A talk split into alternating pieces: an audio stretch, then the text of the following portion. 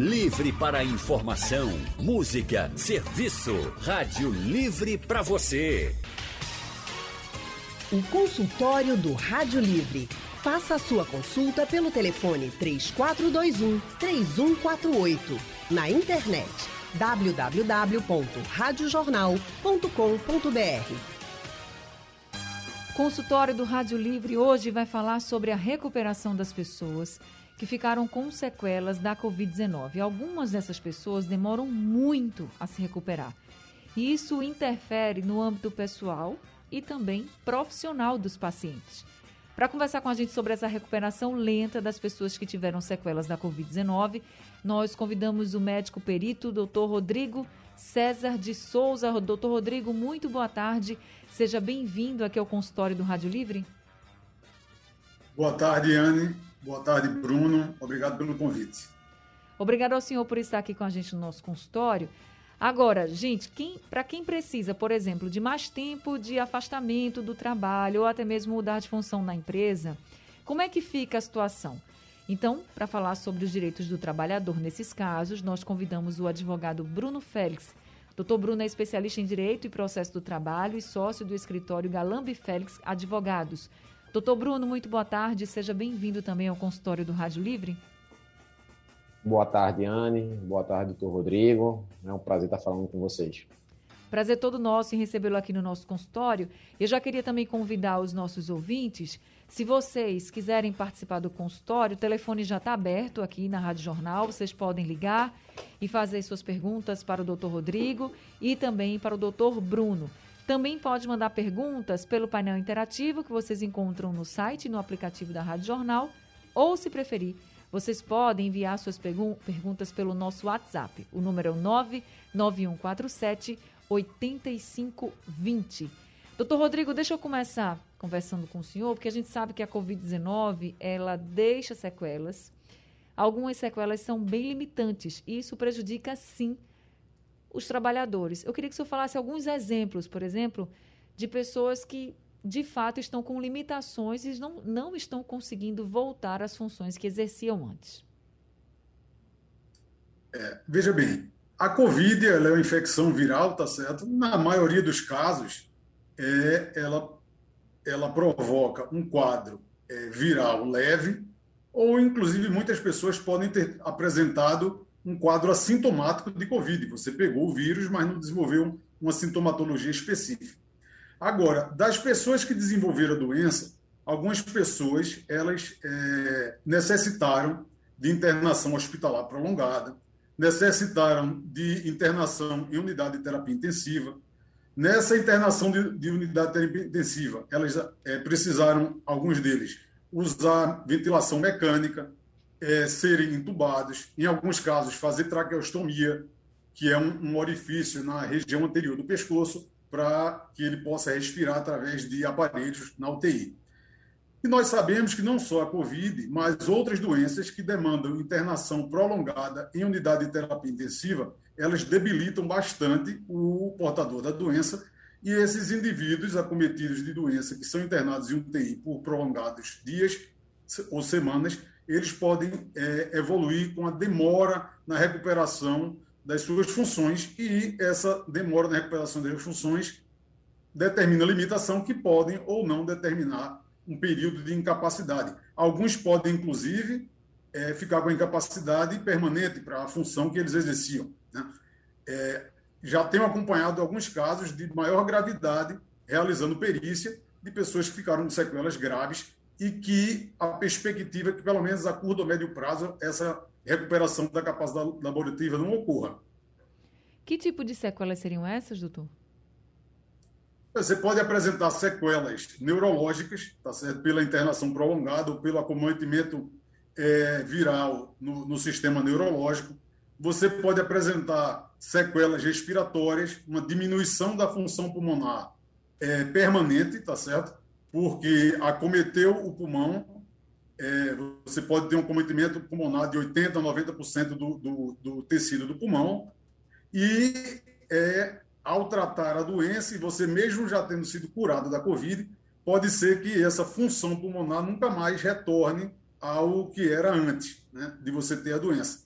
Então, você pode ficar com a sequela pulmonar, você pode ter outros acometimentos, você pode apresentar, em alguns casos, sequelas é, da função cardíaca, é, sequelas motoras do internamento prolongado na, na UTI. Alguns pacientes ficarem em UTI, eles desenvolvem escaras, que são é, úlceras profundas na região sacral, por exemplo, ali, um pouco acima da nádega, ou nos pés ou nos braços, porque ficou muito tempo deitado na mesma posição e isso faz com que faça uma ferida de compressão, que a gente chama de úlcera de estase, que são as escaras. Então, isso às vezes pode demorar seis meses, quatro meses para cicatrizar isso. Alguns pacientes foram. A gente teve um problema com a conexão aqui do o doutor Rodrigo, que está conversando aqui com a gente. Mas deixa eu passar então a palavra para o doutor Bruno, ele é advogado, também está aqui com a gente falando sobre o direito do trabalhador. Nesses casos, doutor Bruno, em que as pessoas ficaram com sequelas, com limitações, elas podem pedir afastamento por mais tempo? Por exemplo, são pessoas que podem até estar curadas da Covid, né, mas ficaram com essas sequelas. Elas têm direito a um afastamento maior?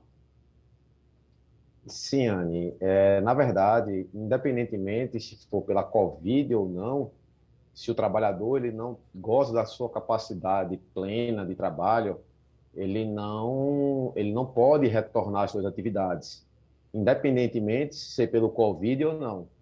Pela Covid, é, ele é uma, uma doença muito mais transmissível, doutor Rodrigo, eu sou muito mais é, ou é, espectador no caso, que eu ouço no, no, no, programa de vocês, vejo na televisão, mas eu não tenho essa capacidade, mas é uma doença muito mais contagiosa do que a doença em geral e, e que ela, de certa forma, ela reduz a capacidade de trabalho desse trabalhador.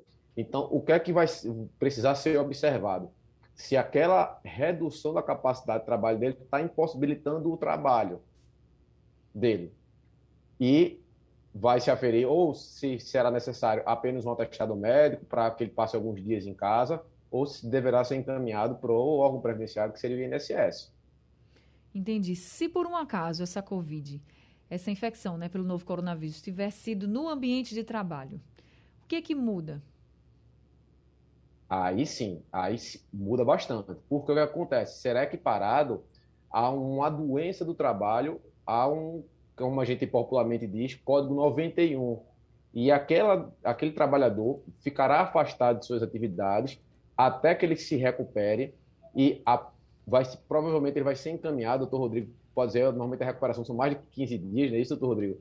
É, é vai ah. ser encaminhado para a, a autarquia previdenciária e após ele receber a alta previdenciária, ele vai gozar de estabilidade de um ano após o retorno às atividades desde que exista esse nexo causal, exista essa correlação entre o, a atividade que ele desempenhava e, o, e a Covid que ele adquiriu. É muito comum e tem acontecido, já, tem, já teve decisões judiciais nesse sentido, que, por exemplo, motoristas de ônibus, os cobradores, pessoas que trabalham é, com a parte de limpeza, os garis, tem muita gente que tem muito contato com o público. Esse é um público é, é extremamente vulnerável para isso. Por mais que tenham todas as prevenções, quantas pessoas andam num, num coletivo daquele? Você começa a trabalhar de 5, 6 horas pela manhã até à tarde, você passa 10, 12 horas dentro de um coletivo, e quantas pessoas ultrapassam ali? Alguns ônibus são fechados, tem ar-condicionado, então é um ambiente propício para você adquirir o, o, o, coronavírus. Então, são elementos muito fortes, obviamente, para a gente caracterizar esse nexo causal, essa correlação entre a atividade desempenhada e a doença é, adquirida ou desenvolvida. É, o senhor falou essa questão dos ônibus, dos motoristas de ônibus e cobrador, ainda tem um agravante de que a maioria dos coletivos nos horários de pico estão lotados, né? Quando a gente fala da Covid-19, que a aglomeração é totalmente proibida, desaconselhada, mas no transporte público parece que não tem essa regra, né? É, eu me lembro quando eu, eu, andava muito de ônibus, um pouco mais jovem, é, e, e, tinha uma plaquinha no ônibus, tantas pessoas em pé e Isso. tantas pessoas sentadas. Até onde eu me lembro, a capacidade, a capacidade do ônibus permaneceu a mesma. Ela não mudou, mas o que, o, o, o que piorou e muito foi a quantidade de pessoas dentro do, do ônibus. Nós temos pessoas aqui que utilizam, nossos clientes do escritório, pessoas pessoas próximas a gente, e até a gente mesmo, eventualmente, utilizou o transporte público, e a gente fica impressionado com a quantidade de pessoas que utilizam aquele transporte sem nenhum, nenhum distanciamento social. É bem difícil mesmo, viu? É, é para quem usa o transporte público é muito difícil. Algumas pessoas ainda ficam sem máscara, né? Imagina como o risco é maior para os trabalhadores também que estão ali. O consultório do Rádio Livre hoje está falando sobre os efeitos da Covid-19 também no âmbito profissional. Muita gente ficou com sequela da Covid, se curou da Covid, mas ficou com sequela e não está conseguindo exercer as funções trabalhistas como antes. E aí a gente convidou para conversar aqui no nosso consultório o médico perito Dr. Rodrigo César de Souza e também o advogado Dr. Bruno Félix. E já temos aqui ouvinte com a gente ao telefone, o Paulo Henrique do Cordeiro, quem está com a gente. Paulo Henrique, muito boa tarde, seja bem-vindo ao consultório do Rádio Livre.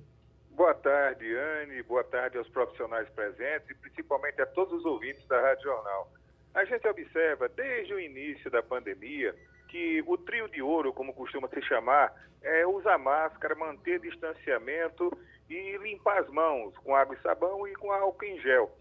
Aí eu pergunto aos profissionais, o que fazer quando se chega no ambiente de trabalho, numa empresa, e ou o proprietário, ou o gerente, ou até mesmo os, os colegas de trabalho se negam a proceder dessa maneira, principalmente deixar de usar máscaras, é, se negar a usar máscaras. E a gente sabe que é um procedimento lamentável, inclusive porque o nosso presidente age dessa maneira também, né? Em síntese, a pergunta de maneira objetiva: como proceder para se proteger e não sofrer eventuais punições por discordar, por exemplo, de alguém numa instância superior que possa até puni-lo de maneira indevida? Muito obrigado, uma boa tarde. Obrigada também, Paulo Henrique. Doutor Bruno? Anne, é, aí é que ficaria bem claro essa negligência da, por parte da empresa em adotar as medidas de prevenção, ou a negligência dela em fiscalizar as medidas de prevenção.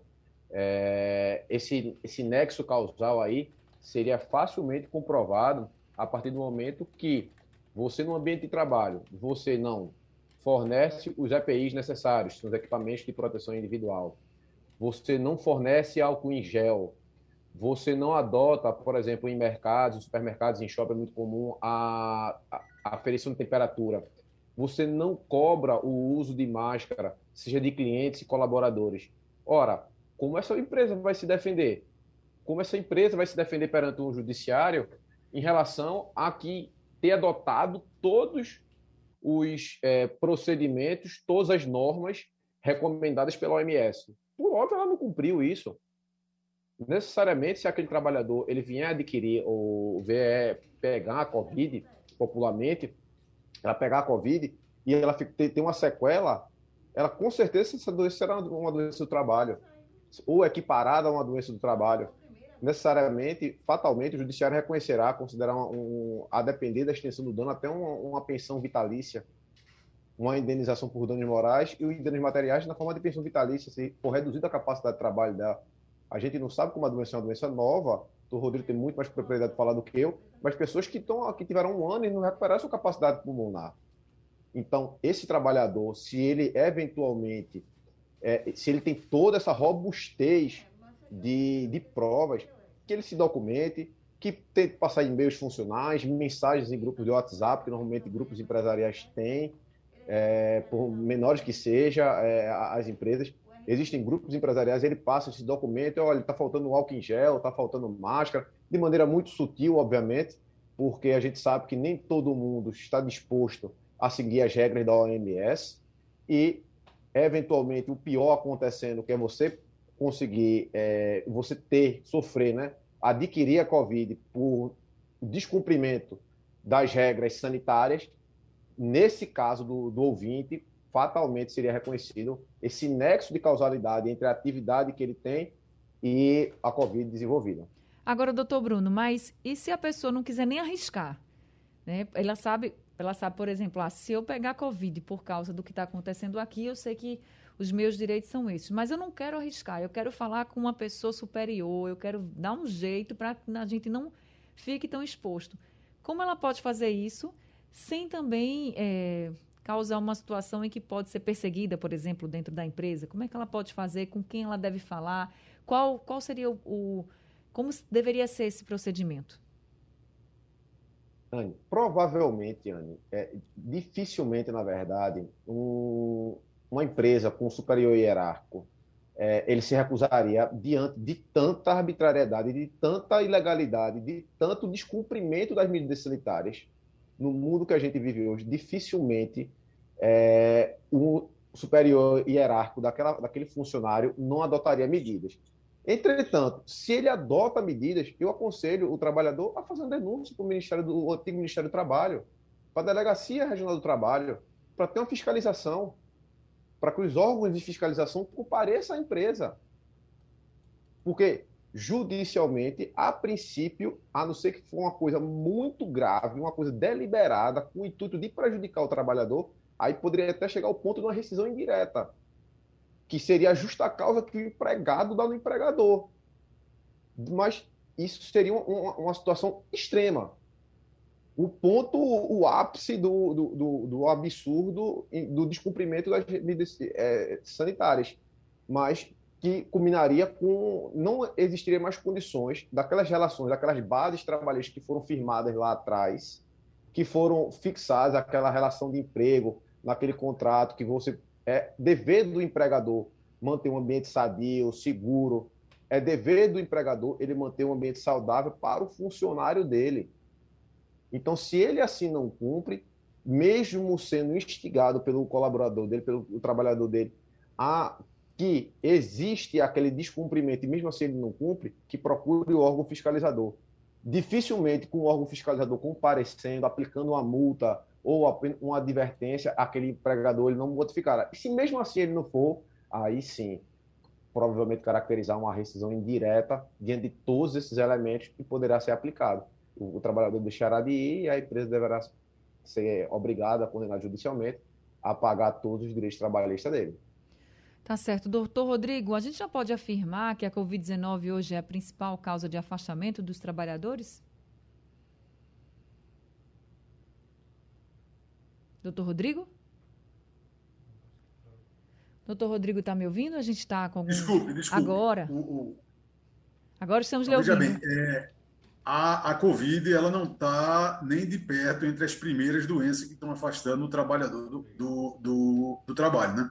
E há 30% a 40% dos afastamentos é, no INSS, afastamentos superiores a 15 dias do trabalho, eles ocorrem por doenças ortopédicas, tá certo? A segunda maior causa de afastamento do trabalho hoje no Brasil é, são doenças psiquiátricas, tá certo? Depois são doenças cardiovasculares. A maioria das pessoas elas vão ter um quadro leve de Covid, vão ficar é, afastadas menos de 15 dias do trabalho e vão é, e não vão nem chegar à previdência social, tá certo? É, não é a maioria dos casos que vão evoluir com afastamento superior a 15 dias, e é, está de longe entre as principais causas de, de solicitação de auxílio-doença ou aposentadoria por invalidez ou benefícios por incapacidade em geral na Previdência Social. As pessoas que são trabalhadoras, voltando aí para o caso da Covid, que é o tema do nosso consultório, e é uma doença que pode ser muito incapacitante, quem não está na CLT, por exemplo, né, e tem a Covid, tem sequela, ela pode pedir esse auxílio, por exemplo, se ela contribuir para o INSS?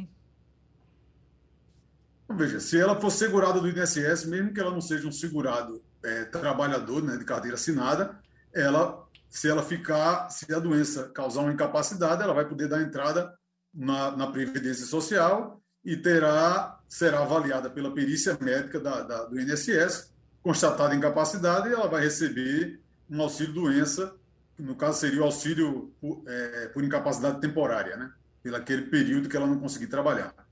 Tá certo. Agora a gente tem outro ouvinte aqui com a gente, é o Zacarias da UR3 no Ibura. Zacarias, muito boa tarde para você. Seja bem-vindo ao consultório. Boa tarde, Andy Barreto.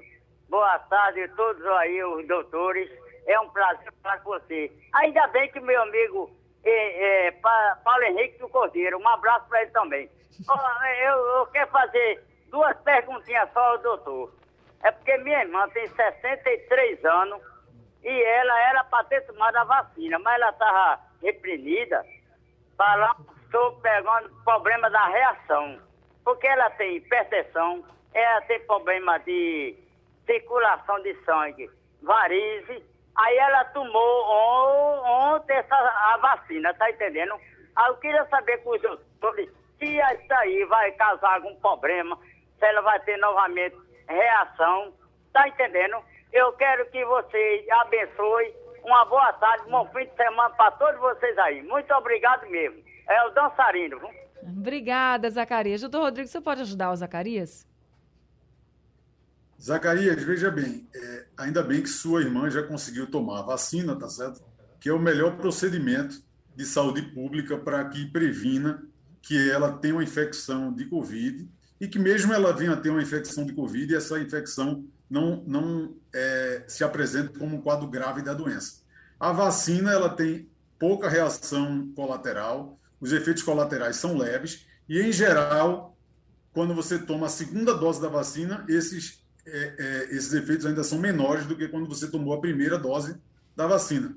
As pessoas não devem se preocupar ou ficarem receosas de tomar a vacina. Os efeitos colaterais são leves, semelhantes a outras vacinas que já, nós já tomamos desde a infância, tá certo? E é, não se justifica cientificamente que a pessoa deixe de tomar a vacina, considerando-se os efeitos colaterais que ela pode ocorrer, como podem ocorrer qualquer vacina que nós já tomamos na vida toda lá no posto de saúde, no Plano Nacional de Imunização que é dado pelo governo federal. É isso, Zacarias é muito mais perigoso se ela não tivesse tomado, seria muito mais perigoso né, se ela não tivesse tomado a vacina. Como ela tomou a vacina, ela está bem mais protegida, tenha certeza disso. Consultório do Rádio Livre hoje está falando sobre a recuperação lenta das pessoas que tiveram Covid-19 e aí ficaram com sequelas, não estão conseguindo mais trabalhar direito nas funções que exerciam, por exemplo. Como é que ficam os direitos dessas pessoas? Nós estamos conversando com o advogado especialista em direito e processo do trabalho, doutor Bruno Félix, e também com o doutor Rodrigo César de, Souza, que é médico perito. A gente tem agora um áudio do nosso ouvinte Marcos. Vamos ouvir. Boa tarde, doutores. Gostaria de uma informação, por favor. Marcos Antônio de Afogados.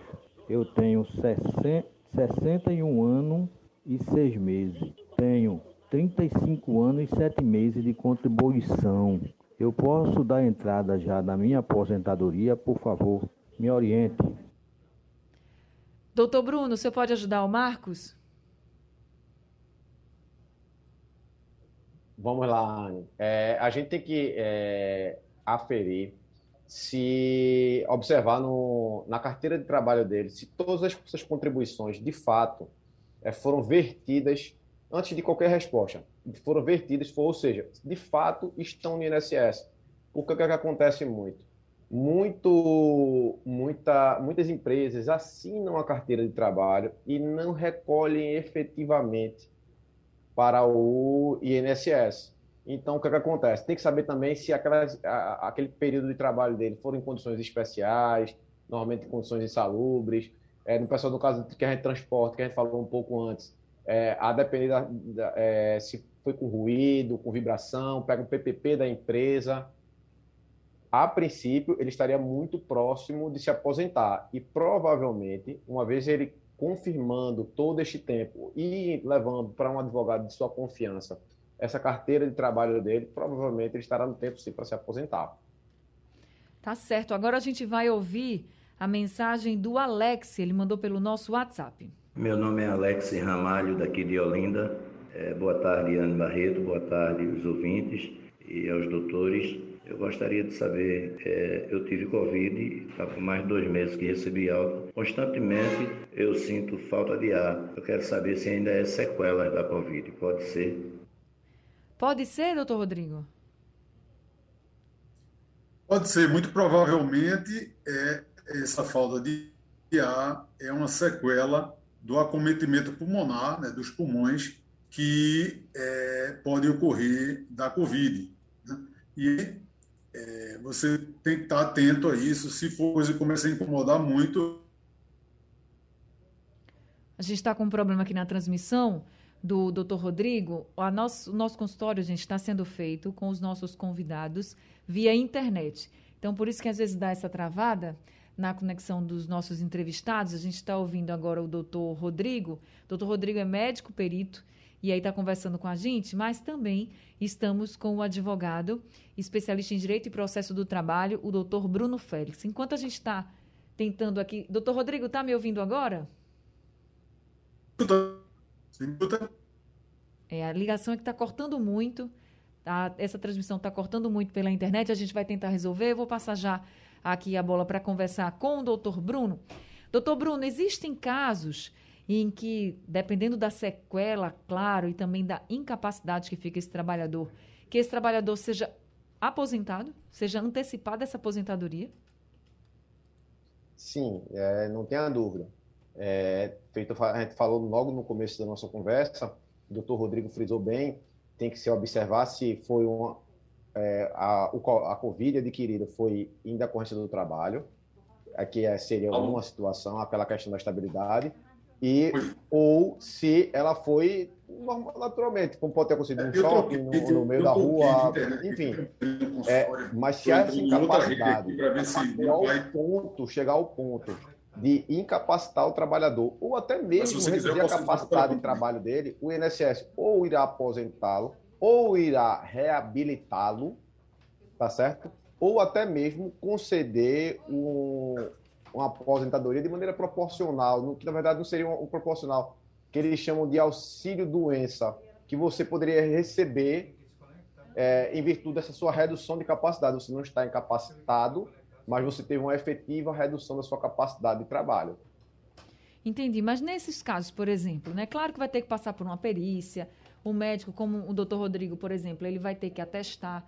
Mas, além disso, o que é mais preciso para que o trabalhador possa dar entrada de fato nessa aposentadoria antecipada, né? Porque eu acho que não deve ser tão fácil assim. É fácil, doutor?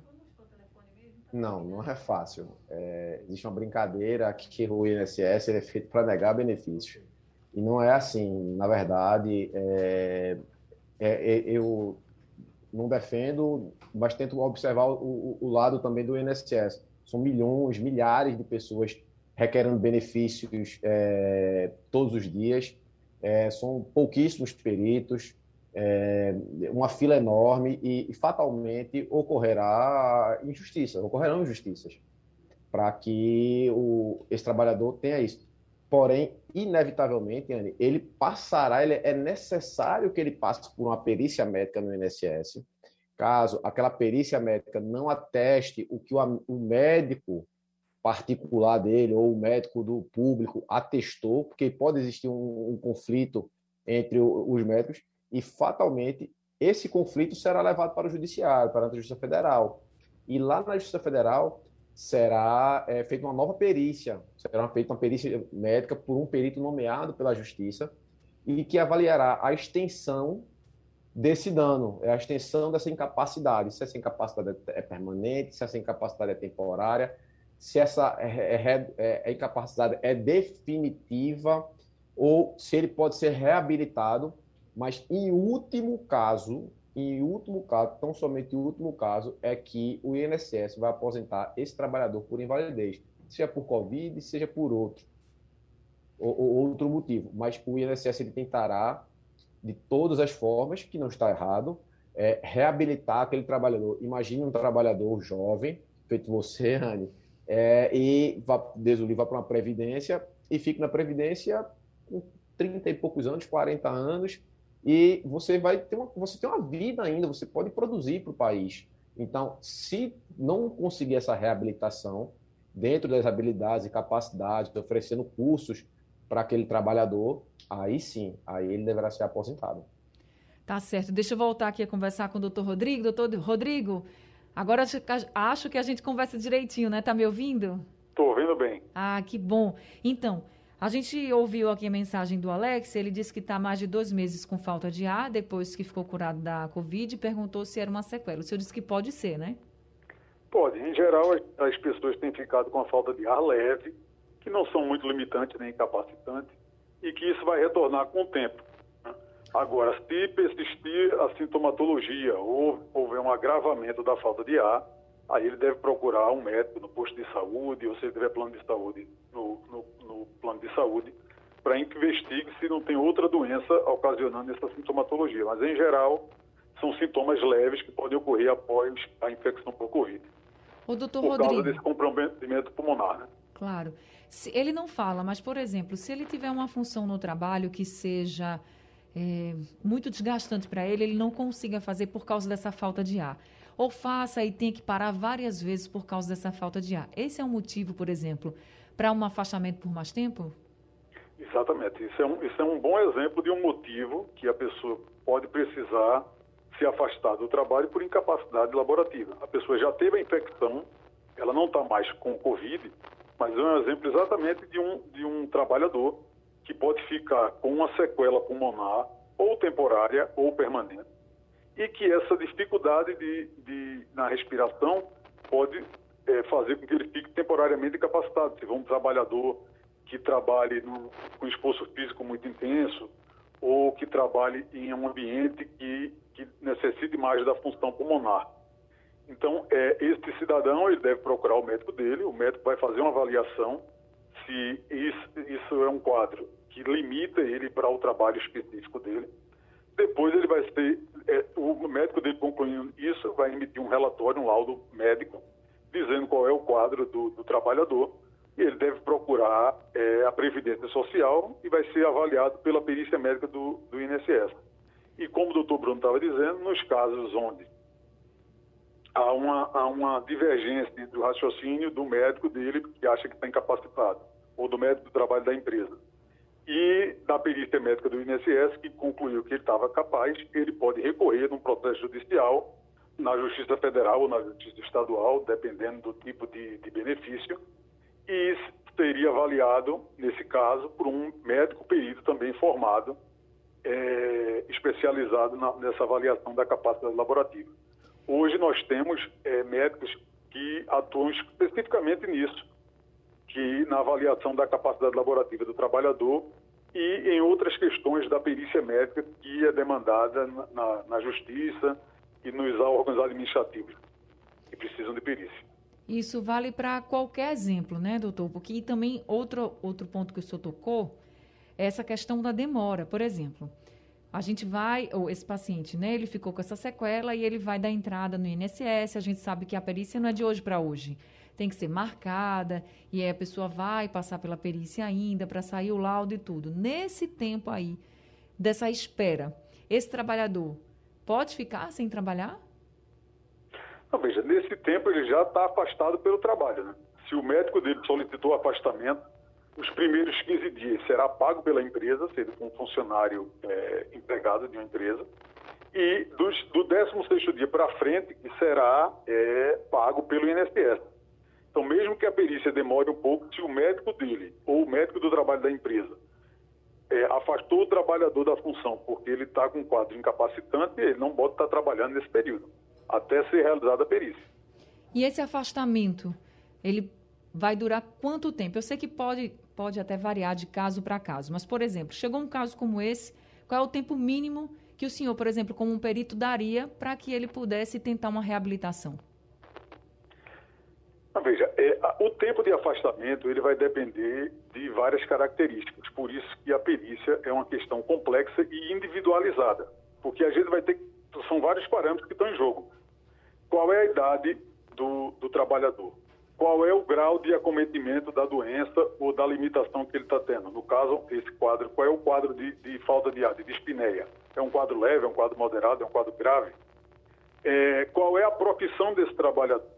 Porque a gente pode ter dois indivíduos que têm a mesma idade, têm a mesma doença, o mesmo acometimento, mas um é um trabalhador braçal e outro é um recepcionista de um consultório.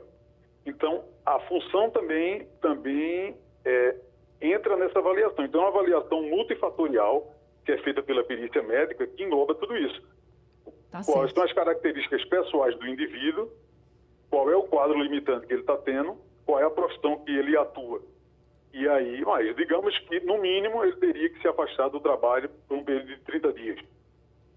Tá certo, então. Doutor Rodrigo, muito obrigada por esse consultório, viu? A gente pede desculpas aí pela tecnologia, mas isso acontece. Fico muito feliz que o senhor tenha disponibilizado um tempinho para conversar com a gente e por todas as orientações. Muito obrigada, viu? Eu que agradeço o convite, eu gostaria só de fazer uma, uma propaganda aqui.